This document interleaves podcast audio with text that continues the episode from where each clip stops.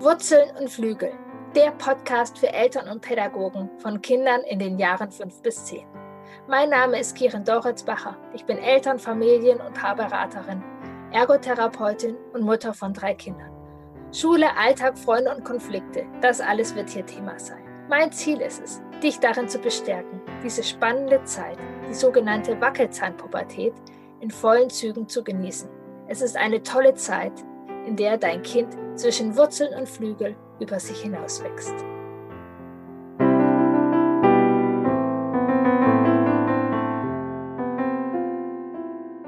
Hallo und herzlich willkommen. Ich freue mich total, dass du zuhörst, dass du da bist. Ähm, auf das heutige Gespräch freue ich mich sehr lange schon darauf und ähm, ja, bin ganz glücklich, dass äh, dieses Gespräch zustande kommt.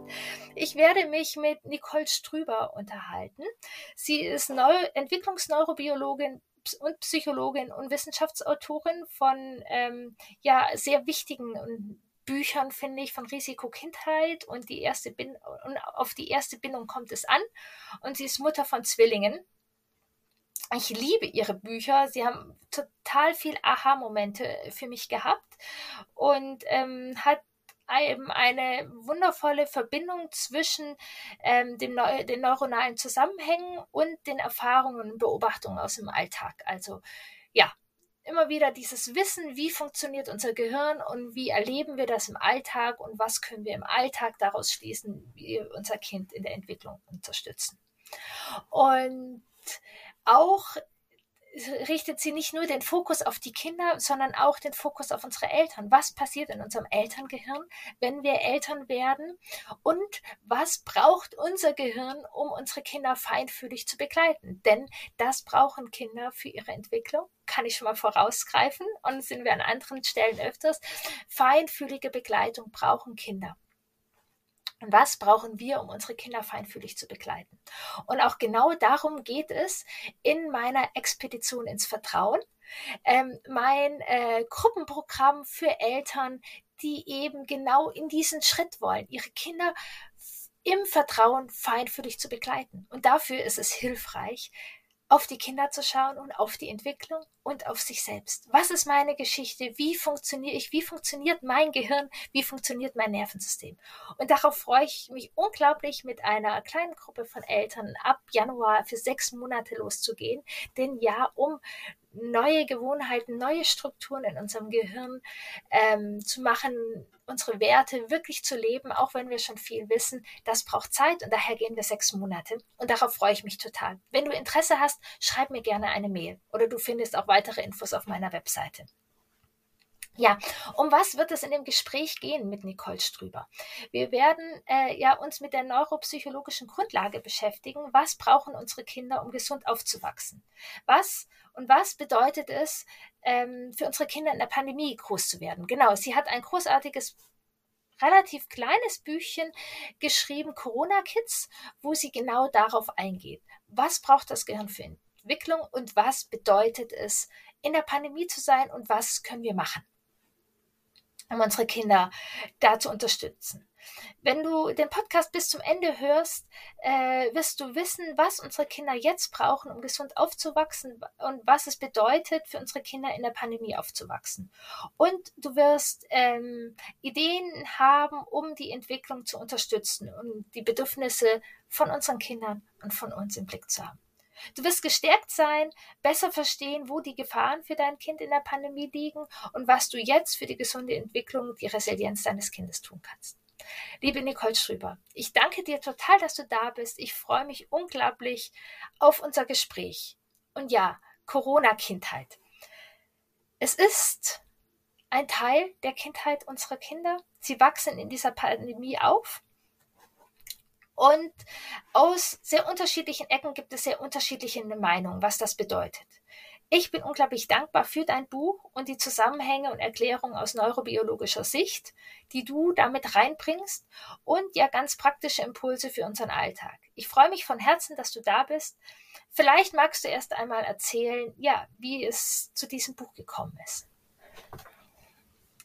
Tja, wie ist es zum Buch gekommen? Also das ähm, gab da so mehrere Gründe. Also ich habe zum einen äh, in Fortbildungen, auch in Fort Vorträgen ähm, Anfang äh, diesen Jahres, also Anfang 2021, habe ich äh, immer wieder gemerkt, dass da Leute wirklich Interesse haben zu verstehen und ähm, ja eben halt, was die Folgen für die Kinder sein können und äh, dann habe ich in einem Gespräch mit, ähm, mit dem Verlag eben halt auch ähm, die Information bekommen, dass die Buchhandlungen da auch stark anfragen nach Titeln, ähm, ja, in Bezug auf diese Fragestellung das war das eine, also das, da habe ich mich mit dem Verlag eben halt schon so ein bisschen dann drüber unterhalten und dann äh, den Ausschlag gegeben haben aber auch ähm, so ein paar Annahmen von Eltern äh, insbesondere so, die äh, sehr besorgt waren, weil eben halt auch so ein paar ähm, ja alarmistische oder recht alarmistische Annahmen so ein bisschen kursierten, so zum Beispiel, dass Kinder ihr Bedürfnis nach Nähe verlieren würden ähm, durch die Situation während der Pandemie, ähm, wo ich das Gefühl hatte, ich muss mal ein bisschen äh, einordnen oder oder das Sinn machen würde, wenn irgendjemand äh, äh, aus ja, Psychologie oder Neurobiologie eben halt sich so ein paar Themen annimmt und das ein bisschen einordnet. Und äh, das war eben halt auch ein Impuls, weshalb ich dachte, ach, vielleicht versuche ich das mal und äh, also ein schnelles, kurzes Buch ähm, und äh, ja, habe mich da eben halt auf solche Fragestellungen dann gestürzt. Ja, das ist super hilfreich, empfinde ich genau gerade in diesem ja, Durcheinander sozusagen und in Verunsicherungen auch hm. von uns Eltern. Hm, genau. Also, ja, genau. Ähm, hier, genau, bei mir im Podcast geht es ja viel so um das Alter zwischendrin. Ähm, mhm. Und ich finde, du hast es in deinem Buch auch total schön aufgeteilt, einfach ganz unterschiedlich, weil ja die Entwicklungsphasen der Kinder unterschiedlich sind. Ich würde hier genau eben so auf das Alter fünf bis zehn mhm. eingehen. Was ähm, braucht denn generell sozusagen das Gehirn ähm, oder die Neurobiologie unserer Kinder in diesem Alter, fünf bis zehn ungefähr, für eine mhm. Entwicklung, die, die hilfreich ist? Mhm.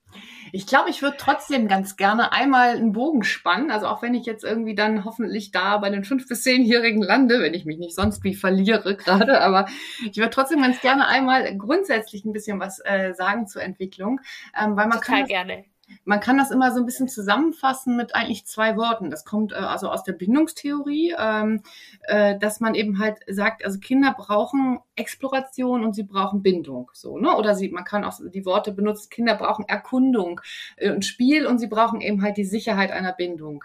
Ähm, also Kinder, also erstmal unabhängig vom Alter, die müssen immer die Welt erkunden. Der Mensch ist, kann sich an ganz, ganz unterschiedliche Umwelten anpassen und äh, also jetzt nicht nur wie bei einigen Tieren, die so ein Verhaltensprogramm mehr oder weniger genetisch bekommen, mitbekommen. Der Mensch ist unglaublich flexibel, kann sich an unterschiedliche Umwelten anpassen, aber das erfordert, dass er eben halt auch ganz viele Erfahrungen mit der Umwelt macht, dass Kinder eben halt die Umwelt erkunden. Und damit diese Erkundung klappt, brauchen Kinder wiederum äh, Sicherheit, also die brauchen eine Bindungsperson, die brauchen irgendwo einen sicheren Hafen und eine sichere Basis vor allem in diesem Moment. Also eine sichere Basis, von der aus sie sorgenfrei und ohne Stress in die Umwelt gehen können und diese Umwelt erkunden können. Und ähm, ja, also das wird ihnen eben halt von ihrer Bindungsperson gewährleistet, diese Sicherheit. So, ne? Also sie wissen, da ist jemand im Rücken, der passt auf mich auf, der, äh, ich kann mich immer rückversichern, die Person ist noch da und wenn mir bei der Erkundung irgendwas Blödes passiert, dann wird diese Person mich schon irgendwie retten. So. Und nur wenn sie diesen Zustand haben, können sie auch ihre Umwelt erkunden.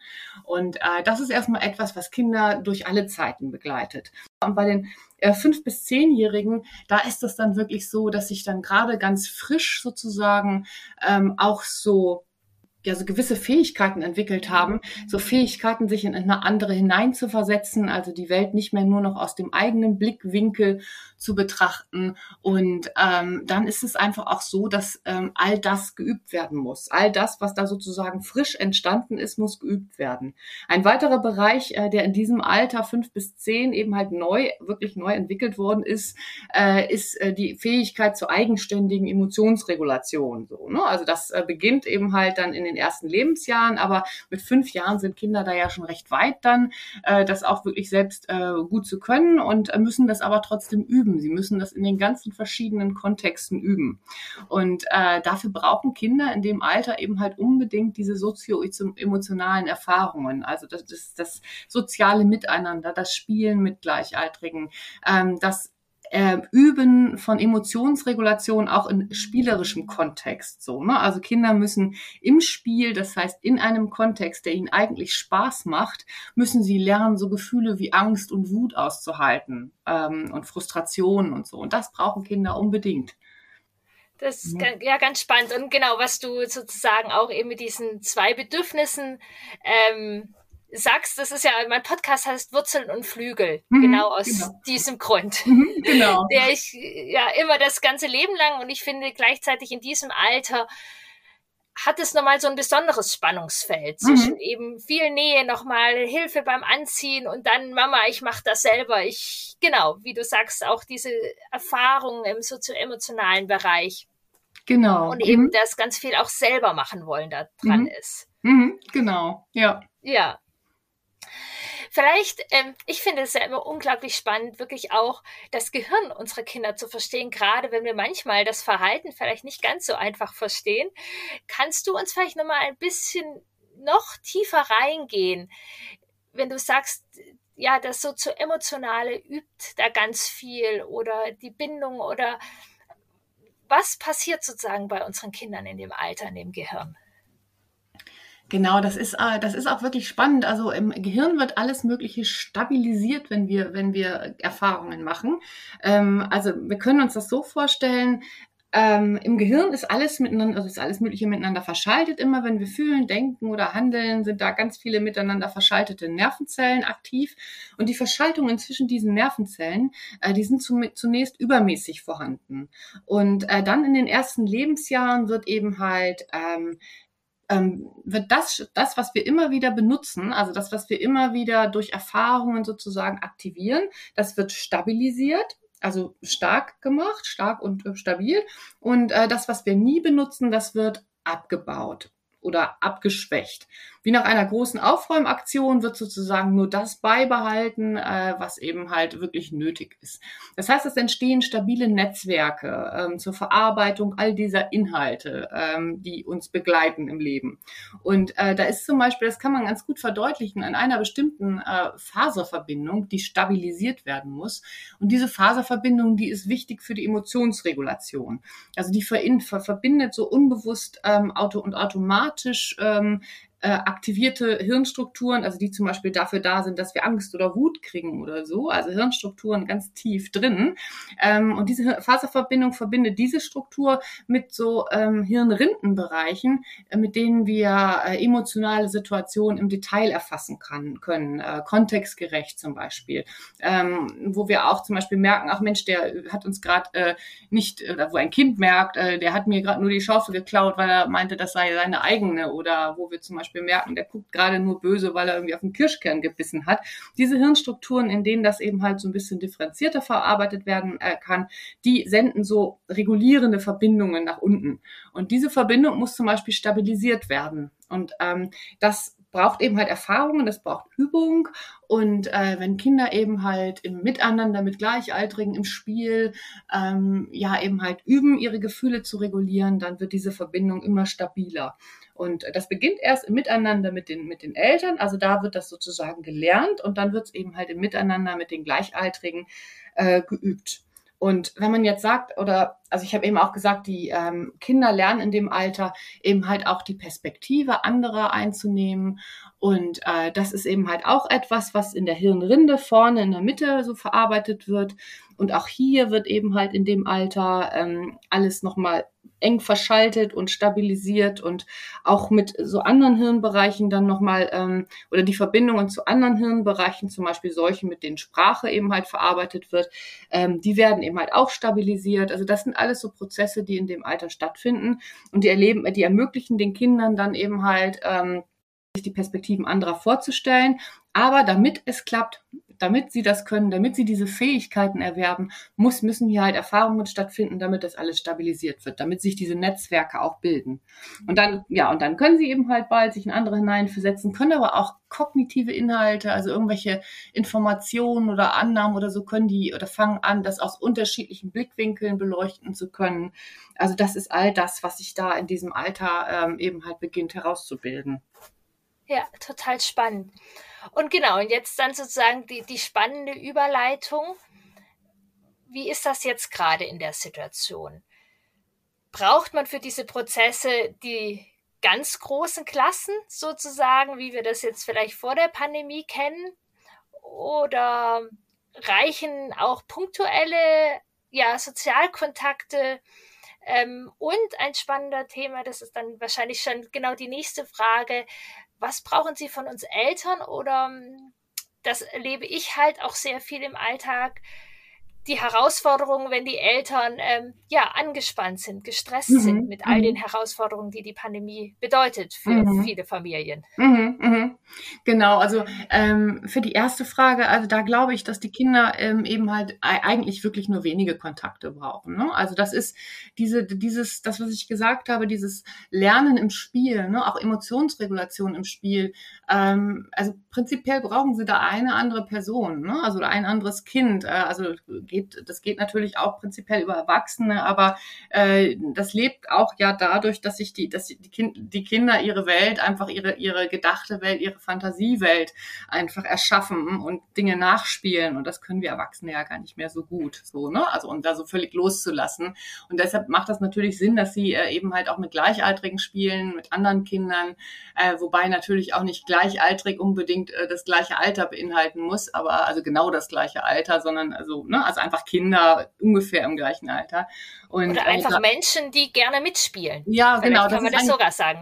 Genau, das ist ein ganz, ganz wichtiger Punkt. Also Menschen, die mitspielen, aber äh, sicherlich, also können auch Erwachsene, also wenn keine Kinder zur Verfügung stehen, können da auch Erwachsene herhalten sozusagen. Aber uns Erwachsenen fällt das natürlich meistens nicht so leicht, uns auf diese kindliche Fantasiewelt genau so einzulassen. So, ne? Also im Rollenspiel ja. alles, alles fallen zu lassen, sozusagen, alle Realitätsbezüge sozusagen fallen zu lassen. Das fällt uns ja nicht so leicht.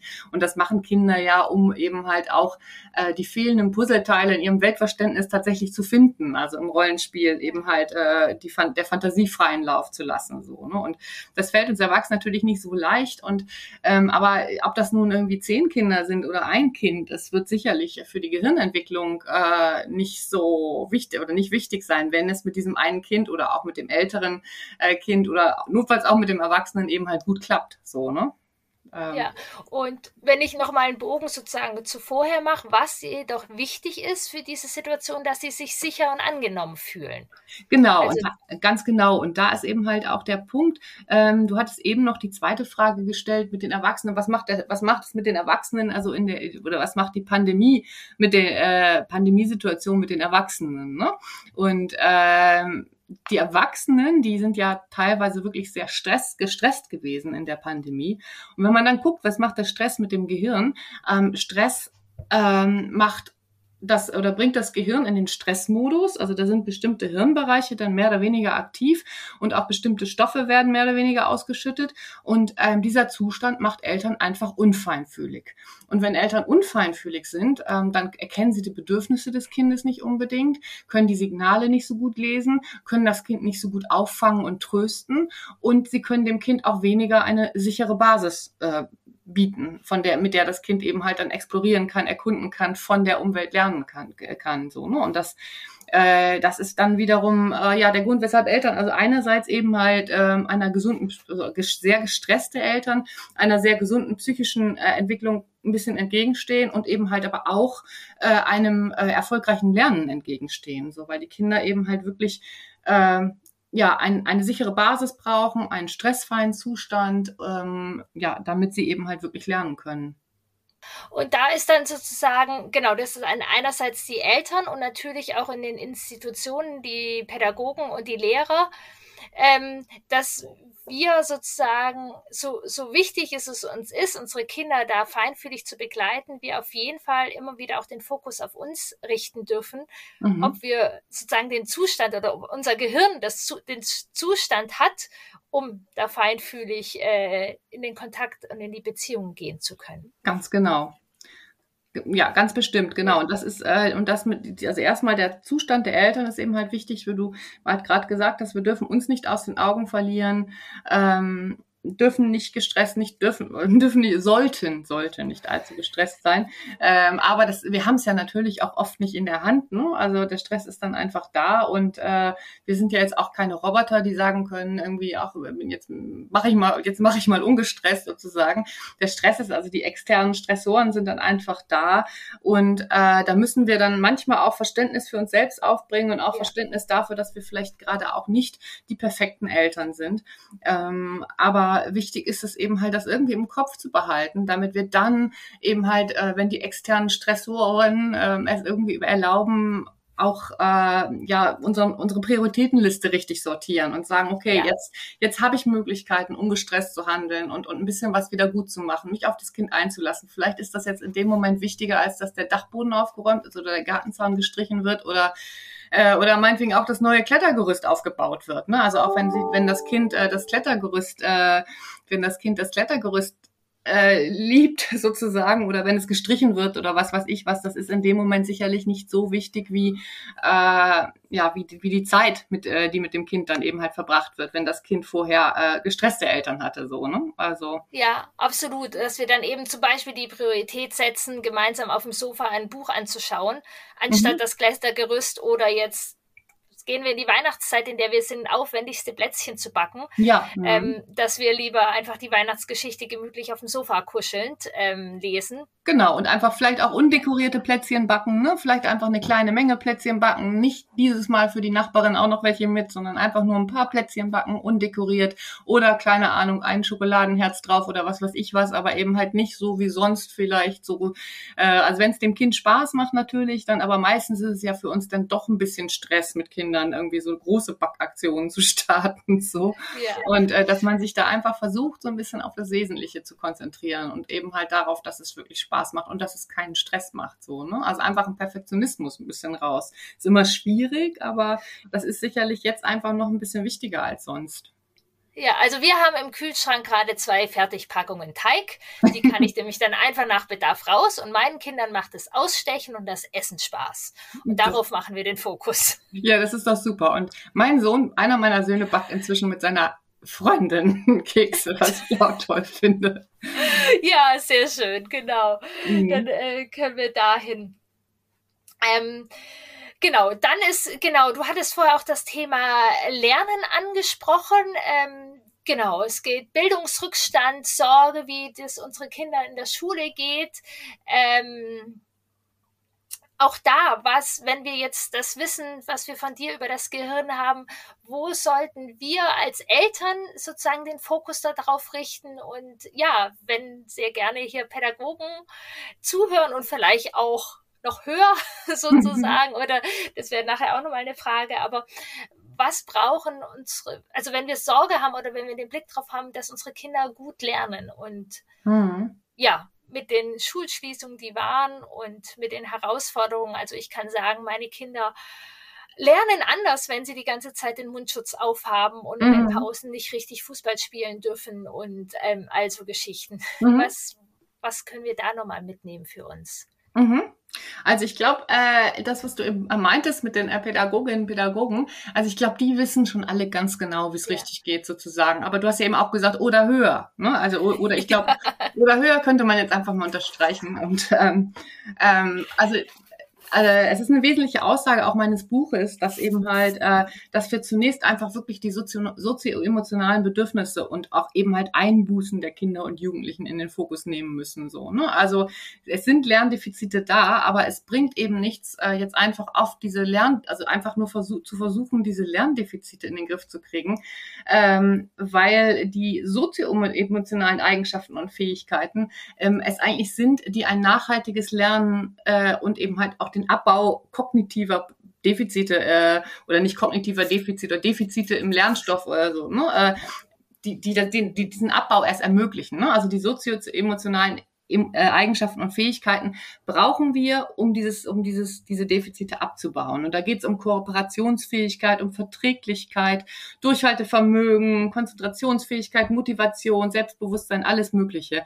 Und diese Eigenschaften und Fähigkeiten, die müssen jetzt erstmal, ja, müssen Kinder in den Griff kriegen, damit sie richtig nachhaltig lernen können. Und sonst bringt das überhaupt nichts. Das wäre so, als würde man Lerninhalte in ein Sieb rein, reinschieben, so, ne? Also oder reinschütten. Ja. Das ist, äh, also wenn Kinder gestresst sind äh, oder, oder wenn sie eben halt ihre Aufmerksamkeit ganz stark auf die Erfüllung Grund, von Grundbedürfnissen, also zum Beispiel Spielen, Explorieren, Lernen, Sicherheit. Wenn sie ihren Fokus darauf haben, dann, dann sind sie eben halt nicht aufnahmefähig. Und äh, hier ähm, kann man auch mal auf die Stoffe im Gehirn schauen. Ich dachte gerade schon, dass ich mein, ersten, mein erstes Interview ohne das Wort Oxytocin schaffe, aber ich glaube, das schaffe ich auch jetzt nicht. Ähm, also wenn man da einmal auf die Stoffe äh, schaut im Gehirn, es ist so, dass äh, dass wir unter dem Einfluss von Stresshormonen nicht besonders gut lernen können. So, also jedenfalls nicht nachhaltig. Ne? Also man kann Gefahrensituationen gut abspeichern unter dem Einfluss von Stresshormonen, aber wenn es darum geht, abstrakte äh, Inhalte aufzunehmen, äh, die auch nicht besonders interessant sind, äh, dann hemmen da Stresshormone eher. Also Stresshormone, die machen eher unflexibel, bewirken, dass wir in alten Strukturen denken, gewohnheitsmäßig äh, denken und handeln. Und äh, wenn jetzt ein Kind äh, neue Sichtweisen lernen soll in der Schule zum Beispiel, dann sind da Stresshormone einfach nicht gut. Und äh, was aber eben halt Lernen förder, lernförderlich ist es eben halt Oxytocin. Also Oxytocin ähm, erlaubt eine höhere Flexibilität, divergentes Denken und ähm, fördert auch die Plastizität, das heißt die Veränderbarkeit des Gehirns durch Erfahrungen, also der Gehirnverschaltungen durch Erfahrungen. All das wird durch Oxytocin eben halt gefördert und deshalb äh, ist das auch für das Kind ähm, ja förderlich, wenn es eben halt ähm, ja im Miteinander mit anderen ähm, eben halt also Oxytocin als Bindungshormon ne, wird miteinander mit ja. anderen ausgeschüttet. Wenn es eben halt in solchen Kontexten lernt und äh, Oxytocin hat eine ganz wichtige Eigenschaft, Oxytocin hemmt das Stresssystem. Und ähm, dadurch kann eben halt auch der Stress dann in dem Moment in Schach gehalten werden. Und äh, ja, die, diese stoffliche Basis, also viel Oxytocin und wenig Stresshormone, ähm, ist eben halt äh, gut für ja zum Lernen und äh, deshalb ähm, ja wird es würde es den Kindern auch helfen, äh, da ähm, ja, da, dass da drauf geachtet wird und wenn wenn die Kinder gestresst sind und da wird Lerninhalt reingefüllt, dann dann hat das nicht so viel ja, das, das Nachhaltigkeit. Prinzip. Ja, deshalb genau, ich hatte, du hast jetzt auch die Frage beantwortet, oder, oder welche Stelle, du hast es in deinem Buch so schön geschrieben, erst das Spiel und dann die Schule. Mhm. Genau deswegen, dass es Sinn macht. Und klar, wir, wir können jetzt das Schulsystem als Eltern nicht jetzt auf den Kopf stellen, doch mir ist immer ganz wichtig, das ist auch meine Erfahrung, den Blick, den wir darauf richten, ist auch entscheidend. Also mhm. wenn unsere Kinder jetzt gerade vor Weihnachten eine Arbeit nach der nächsten schreiben und wir da zu Hause sitzen und sagen, und jetzt muss der eins und Mensch, warum ist das eine drei geworden? Komm, du musst dich mehr anstrengen. Mhm. Das fördert ja das Sieb sozusagen eher. Absolut, Hingegen, ja. wenn wir die Haltung haben, Mensch, was brauchst du? Wie kriegen wir das hin? Und oh, ich sehe, wie du dich da angestrengt hast mhm. und guck mal, da hast du das geschafft. Also wenn wir da sozusagen diesem Oxytocin auch Raum geben und nah in Beziehung sind, dass wir da den eigentlichen Lernprozess viel mehr unterstützen. Ja, ganz bestimmt. Und ich meine, Kinder müssen ja auch in der Schule, also die, die tatsächlichen Inhalte, die sie lernen, ja alles Sachen, die immer und immer wiederholt werden. Also die wichtigen ja. Sachen, die man da lernt, werden ja immer und immer wiederholt.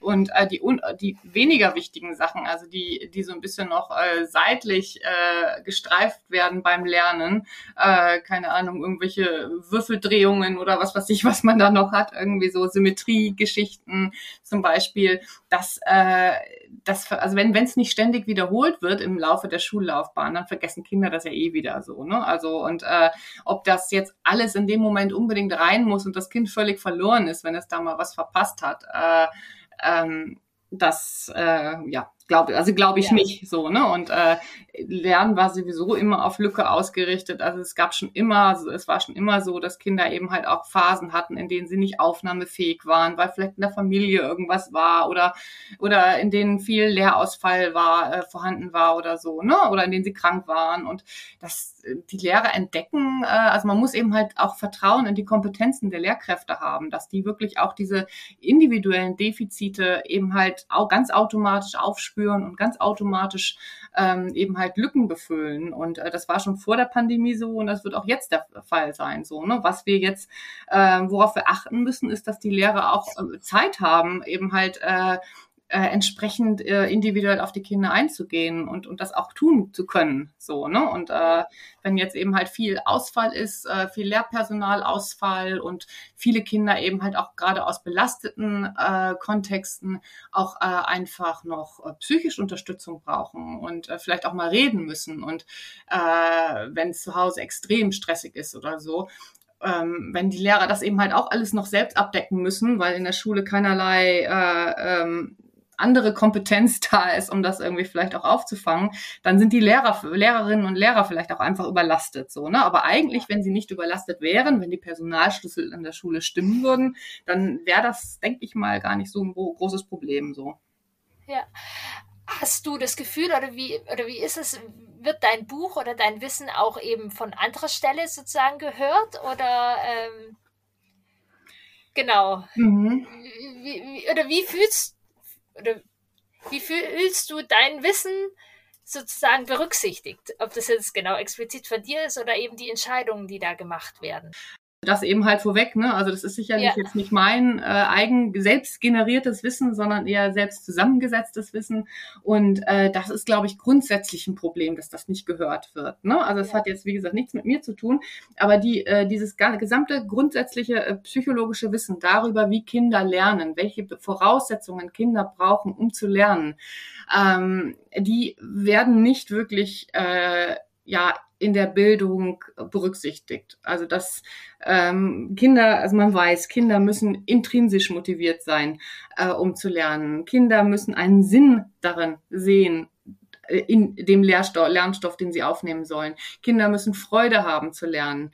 Ähm, Kinder müssen immer wiederholen, um das Gelernte eben halt nachhaltig zu speichern. All diese Dinge, die werden, die wissen auch, die wissen auch die Pädagoginnen und Pädagogen natürlich, äh, die wissen prinzipiell auch äh, die Menschen, die Lehrpläne schreiben, aber trotzdem wird das, äh, ist, finde, hat das irgendwie nicht so richtig Einzug äh, in das Bildungssystem gefunden. Also das wird nicht ja. wirklich berücksichtigt die bräuchten ein bisschen mehr Oxytocin, dass die ein bisschen flexibler werden. ja, aber und neue Wege gehen und so. Ja, aber wirklich, also äh, ganz bestimmt. Also das, das, äh, ja, also da muss, muss sicherlich viel geschehen. Also und vielleicht bietet jetzt die Pandemie ja auch die Lage, also die Pandemie als Situation, wo wir merken, wir kommen jetzt mit diesem System an die Grenzen. Dieses System bringt uns jetzt in eine Problematik sozusagen. Äh, ähm, ja, weil wir eben halt, weil die Kinder eben halt äh, bestimmte Lehr, also bestimmten Lernstoff sozusagen äh, ja verpasst haben und und dieses System äh, aber darauf ausgerichtet ist, dass es eben halt äh, in also mit Lehrplänen eben halt voranschreitet. Also dieses System bringt uns eben halt äh, ähm, oder in, in der Situation der Pandemie in eine Lage, die jetzt nicht besonders förderlich ist. Und vielleicht hat das ja auch den Vorteil, dass da gewisse Strukturen mal überdacht werden. Aber so ganz optimistisch bin ich da jetzt auch nicht. Ja, ich wollte gerade sagen, vor ein, dreiviertel Jahren war ich ein bisschen optimistisch. Ähm, ja. Heute bin ich es weniger. Mhm. Genau, ja, ich auch. Du schreibst noch in deinem Buch, was ich auch aus meiner Arbeit absolut kenne und für wichtig finde, vielleicht magst du da auch noch mal etwas sagen, dass es so wichtig ist, dass wir unsere Kinder entwicklungsgerecht und nicht altersgerecht äh, begleiten oder fördern. Mhm. Jetzt gerade auch in der Pandemie, wenn eben sozusagen vielleicht mal ja, Lücken oder ja, Wellenbewegungen da in der Entwicklung mhm. sind oder, oder, im Lernen. Genau. Ähm, genau, also die, ähm, ja, die, diese Herangehensweise, die ergibt sich eigentlich aus, aus dem Wissen äh, darum, dass das Gehirn Erfahrungen braucht, um zu reifen. So, ne? Also dass die, diese Hirnstrukturen, die reifen nicht an sich äh, sozusagen wie so wie irgendwie äh, wie der Mensch wächst oder wie sich dann äh, wie, wie mit zunehmendem Alter äh, ähm, die Extremitäten wachsen oder sowas, ne? Also das Gehirn, äh, das Gehirn wächst, da wachsen die einzelnen Hirnstrukturen und verbinden sich äh, nicht an sich, sondern sie brauchen eben halt Erfahrungen. Sie brauchen Erfahrungen, um sich zu verschalten, damit beziehungsweise Verschaltungen stabilisiert werden auch. Und ähm, das beinhaltet auch, dass die daraus dann resultierenden Fähigkeiten und Eigenschaften eben halt Erfahrungen brauchen.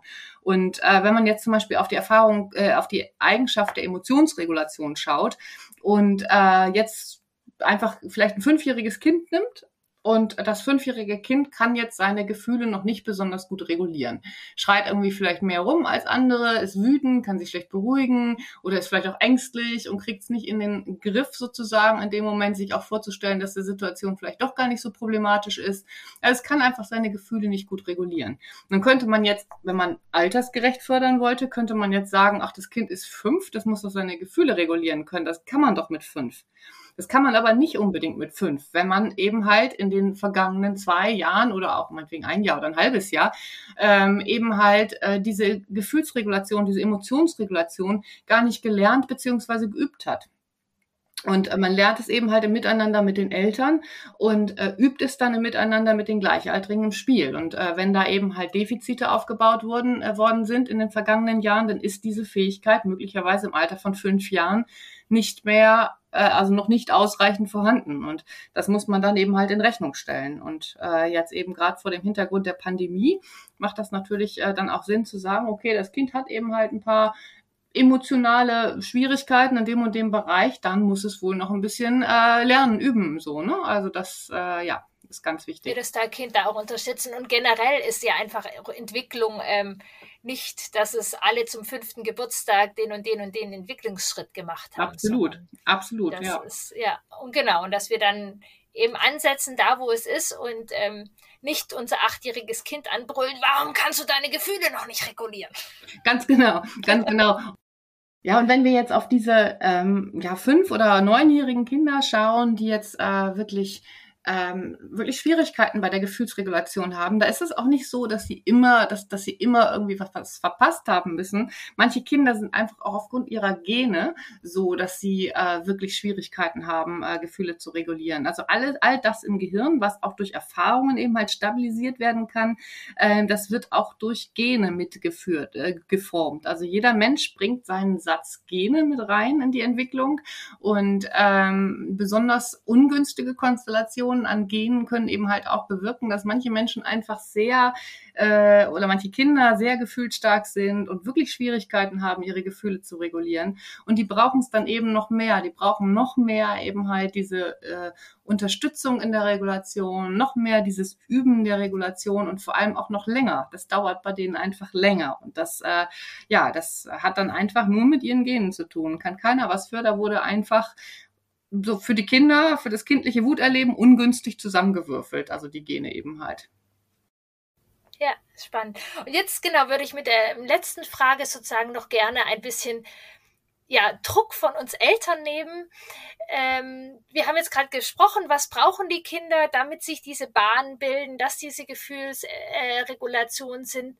Bedeutet es, dass ich jetzt jedes Mal, wenn mein Kind wütend ist, jedes Mal, wenn mein Kind traurig ist, sozusagen optimal da mein Kind begleiten muss, damit das Kind diese Entwicklungsschritte machen kann? Oder haben wir Nein. da auch ein bisschen Flexibilität? Ja, da haben wir auch Flexibilität. Ähm, da können wir auch auf, auf einen ganz alten Psycho, äh, ganz alten Psychologen, Psychoanalytiker schauen, auf Donald Winnicott. Ähm, der hat mal, äh, der, oder der hat das Konzept der Good Enough Mother ähm, hat er äh, beschrieben. Ähm, also Mother, weil damals war eben halt, also äh, war wirklich die Mutter eben halt die, die, diejenige, die eigentlich immer für die Kleinen da waren. Äh, äh, das bedeutet nicht, dass, dass es nicht auch, dass es nicht auch für Väter gilt, good enough father sozusagen.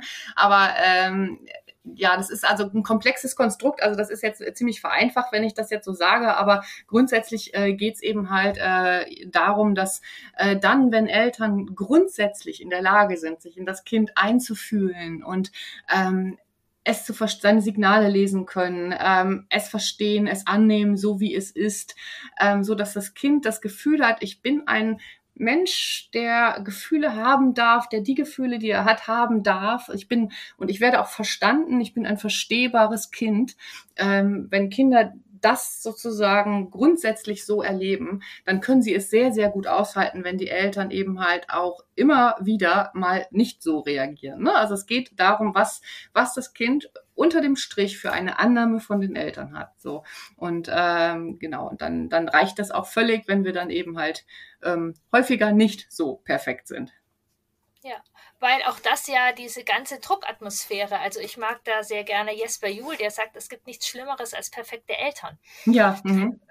So, weil das ja auch, wenn wir den Anspruch haben, dass wir immer perfekt reagieren müssen. Mhm. Puh, ja, dann sind wir natürlich dann sind auch wir, gestresst, ja. Ja, oder auch, was ist das für ein Leben für ein Kind, ähm, dass man keine Fehler machen darf? Mhm. Weil das Kind, um zu lernen in dieses Explorationsverhalten, das bedeutet, Explorationsverhalten bedeutet ja auch Fehler machen zu dürfen. Absolut. Absolut. So. Und äh, das ist bestimmt jetzt auch nicht so wahnsinnig schlimm, wenn Kinder auch Konflikte eben halt mitbekommen und äh, ähm, solange die Konflikte einigermaßen fair ausgetragen werden, so, ne? Und äh, das ist, gehört da dazu und kein Mensch ist perfekt und äh, sicherlich müssen die Kinder das auch so mitbekommen. Ja. Um sich das, um sich selbst eben halt auch, äh, also äh, ja, sonst würden sie ja mit ihren eigenen, also äh, Kinder, die in einer Welt aufwachsen würden, wo sie nie auch von den Eltern irgendwie Wut äh, mitbekommen würden, äh, und die würden sich mit ihrer eigenen Wut dann ja wahrscheinlich auch ziemlich fehl am Platze fühlen. So. Und die Wut ist ja in ihnen drin, die gehört ja zum Menschsein dazu. So. Ja, Absolut. Und im Moment einfach auch gerade ins Familiensein gehört auch Überforderung. Ich glaube, immer ganz ist auch Überforderung Thema und in der Pandemie noch ein Ticken mehr. Hm, ganz bestimmt, ja. Hm. Ja, ich freue mich total. Wir sind ja rundum, haben viel ähm, ja, gesprochen, viele Punkte erfasst, einfach auch, ja, unsere, die Gehirne unserer Kinder sozusagen brauchen die Sicherheit hm. und brauchen Exploration, die brauchen den Kontakt mit Menschen, mit Kindern, die spielen. Es müssen aber nicht die ganz vielen sein. Also es ist total okay, wenn die Situation es gerade hergibt, dass es eher weniger Kontakte sind. Ähm, was sie eben brauchen, ist sozusagen auch diese Sicherheit, dass äh, das Oxytocin, ähm, das Bindungshormon da sein darf, um ja, lernen zu können. Also, dass wir diese Grundhaltung haben dürfen, wie können unsere Kinder sich wohlfühlen in den Institutionen, wie können wir in Verbindung bleiben ähm, mhm. um unsere Kinder ja dann den Nährboden für Lernverhalten sozusagen geben. Und wir dürfen auf uns schauen, ähm, dass wir ja umso gestresster wir sind, umso schwerer die Feinfühligkeit für uns ist. Und diese Feinfühligkeit brauchen eben unsere Kinder. Und gleichzeitig, ähm, wir müssen nicht 100 Prozent immer feinfühlig und geduldig ähm, reagieren, sondern dürfen die grundsätzliche Haltung haben, gut genug zu sein und unser Kind, ja, dem das Gefühl zu geben, du bist gut genug und auf dieser Basis können wir Mensch sein. Sehr schön zusammengefasst. kommst ja sozusagen aus der Forschung und hast die Forschung in Literatur, in Bücher gegeben, die ja wir Eltern auch super gut verstehen können und super spannend äh, für uns sind. Magst du kurz oder nee, magst du einfach äh, was über deine Bücher und die Arbeit erzählen? Um, ähm, ja, also genau, ich bin seit, ähm, seit äh, 2014 ungefähr, ähm, habe ich an, oder da habe ich das erste Buch veröffentlicht. Das war mit meinem äh, Professor zusammen, äh, meinem Doktorvater auch. Und ähm, das ist allerdings ein, wirklich ein anspruchsvolles Buch. Da geht's, das heißt, wie das Gehirn die Seele macht. Und da geht's vor allem um äh, so Bewusstsein, psychische Erkrankungen, Psychotherapie, also nichts, was für uns Eltern jetzt so ganz zentral äh, von Bedeutung ist. Ähm, aber das war mein Einstieg ins Bücherschreiben und ähm, dann habe ich anschließend mein erstes eigenes Buch geschrieben und da habe ich eben halt über die erste Bindung geschrieben. Äh, und da geht es dann um diese ja, Eltern-Kind-Beziehung, ähm, es geht darum, was in unseren Gehirnen passiert, wenn wir Eltern werden, wie wir uns verändern, ähm, auch äh, worin sich ähm, Mütter und Väter unterscheiden. Und dann geht es eben halt um die frühe Entwicklung, aber um diese ganz normale frühe Entwicklung äh, oder durchschnittliche frühe Entwicklung. Ähm, was passiert im Gehirn der Kinder, ähm, wenn sie ähm, ja, wenn sie geboren werden oder auch schon vorgeburtlich, aber wenn sie geboren werden dann und wie beeinflusst die sichere Bindung eben halt das kindliche Gehirn, so dass sich die Kinder dann eben halt äh, vor dem Hintergrund der sicheren Bindung eben halt äh, positiv entwickeln, so, ne? Um solche Themen ging es denn da und ähm, dann aber auch noch um so ein paar äh, ähm, ja, so ganz konkrete Aspekte, so Co-Sleeping oder frühe Krippenbetreuung, so, so solche Dinge habe ich dann noch in den Fokus genommen. Ähm, dann im Buch Risiko Kindheit, da habe ich mich so ein bisschen auch auf die, also auf die belasteten Kindheiten äh, ähm, konzentriert, also angefangen von vorgeburtlichen Stress ähm, über ähm, ja, Interventionen unter der Geburt, ähm, Probleme in den ersten drei Lebensjahren aufgrund elterlichen Verhaltens, ähm, zum Beispiel ähm, ja, chronischen Stress, chronischer Stress, misshandelndes elterliches Verhalten, Drogensucht, psychische Erkrankungen der Eltern, solche Sachen.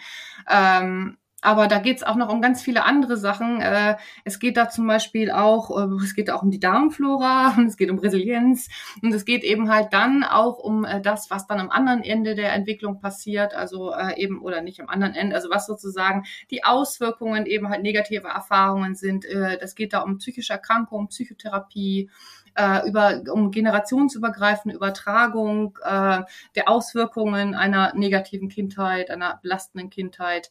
Ähm, ja, es geht aber auch dann äh, äh, um Pflege- und Adoptivkinder. Also es ist so ein, Buch, ein bisschen ein Buch, was eher so die negativen Seiten so ein bisschen im Fokus hat.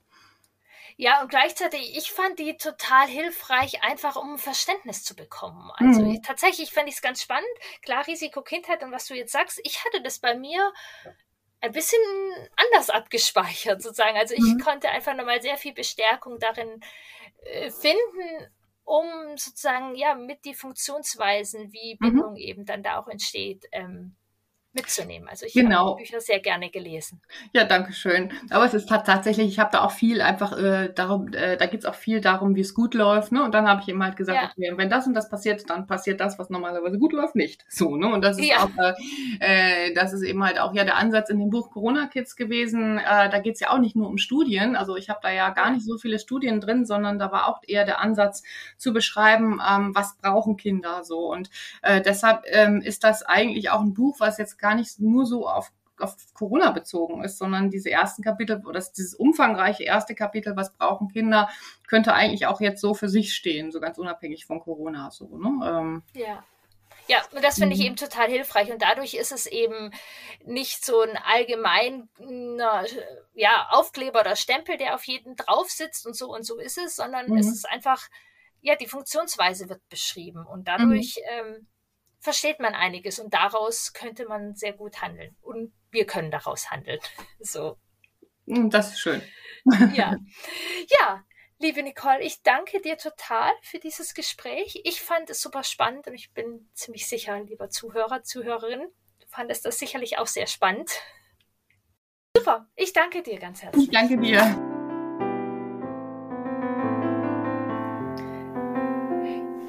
Ja, ich habe dieses Gespräch sehr genossen. Ich liebe ja immer und immer wieder genau diese Zusammenhänge. Wie funktioniert unser Gehirn? Wie funktioniert unser Nervensystem? Und wie können wir das als praktische Impulse für unseren Alltag haben? Das Buch von Nicole Strüber kann ich absolut empfehlen. Es ist gut zu lesen ähm, und ja, richtet den Fokus auf wichtige und hilfreiche Punkte. Ich mag dich an dieser Stelle nochmal von Herzen auf meine Expedition ins Vertrauen einladen. Es ist ein Gruppenprogramm genau für Eltern wie dich, die sich interessieren, die schon Wissen haben über die kindliche Entwicklung, die ja ihre Kinder nicht irgendwie ins Leben begleiten wollen, sondern bindungs- und bedürfnisorientiert, nah und wahr im Vertrauen. Und gleichzeitig kennst du, wie ich, die Herausforderungen des Alltags. Und in der Expedition gehen wir immer darauf ein, was braucht das Gehirn oder die Entwicklung der Kinder und was ist unsere Geschichte? Was brauchen wir, um unsere Gefühle zu regulieren? Was ist mit unserer Wut? Was ist mit unseren Gefühlen? Was ist mit unseren Gedanken und unseren Bindungsmustern? Beides spielt eine Rolle und es ist ein Gruppenprogramm, die Kraft der Gruppe wir tragen. Mit meiner professionellen Begleitung und der Kraft der Gruppe begleite ich dich in dein Vertrauen, in dein, ja, das Wagnis Vertrauen in dich, in deine Elternschaft und in dein Kind. Denn Kinder brauchen, wie wir auch hier gehört haben, feinfühlige Erwachsenen, die sie feinfühlig begleiten können und die Vertrauen haben, die Vertrauen in das Kind haben und in sich selbst, in die Elternrolle. Es ist eine große Freude, Eltern auf diesem Prozess zu begleiten. Es startet jetzt die dritte Runde und es war, die zwei vorigen Runden waren eine große Freude. Wenn du Interesse hast, ich freue mich auf dich. Wenn du diese Podcast-Folge äh, spannend und interessant fandest, teile sie doch sehr gerne mit Freunden und Bekannten, dass noch mehr Eltern, Pädagogen dieses Wissen haben können, damit noch mehr Kinder, ja, bindungsorientiert, bindungsnah ins Leben begleitet werden. Auch über eine Podcast-Bewertung freue ich mich sehr, weil auch das, ja, der Reichweite des Podcasts hilft, damit noch mehr Eltern und Pädagogen davon erfahren. Ich freue mich auf die nächste Folge. Da gehen wir auch oder nochmal in das Nervensystem rein und gehen noch ja, tiefer und weiter in diese Fragen rein. Was brauchen wir und was brauchen unsere Kinder, um ja, bindungsorientiert mit einem stabilen Bindungssystem und einem stabilen Stresssystem ins Leben zu kommen. Ich freue mich auf bald. Mach du dir gute Weihnachtstage, die für dich und deine Familie passen.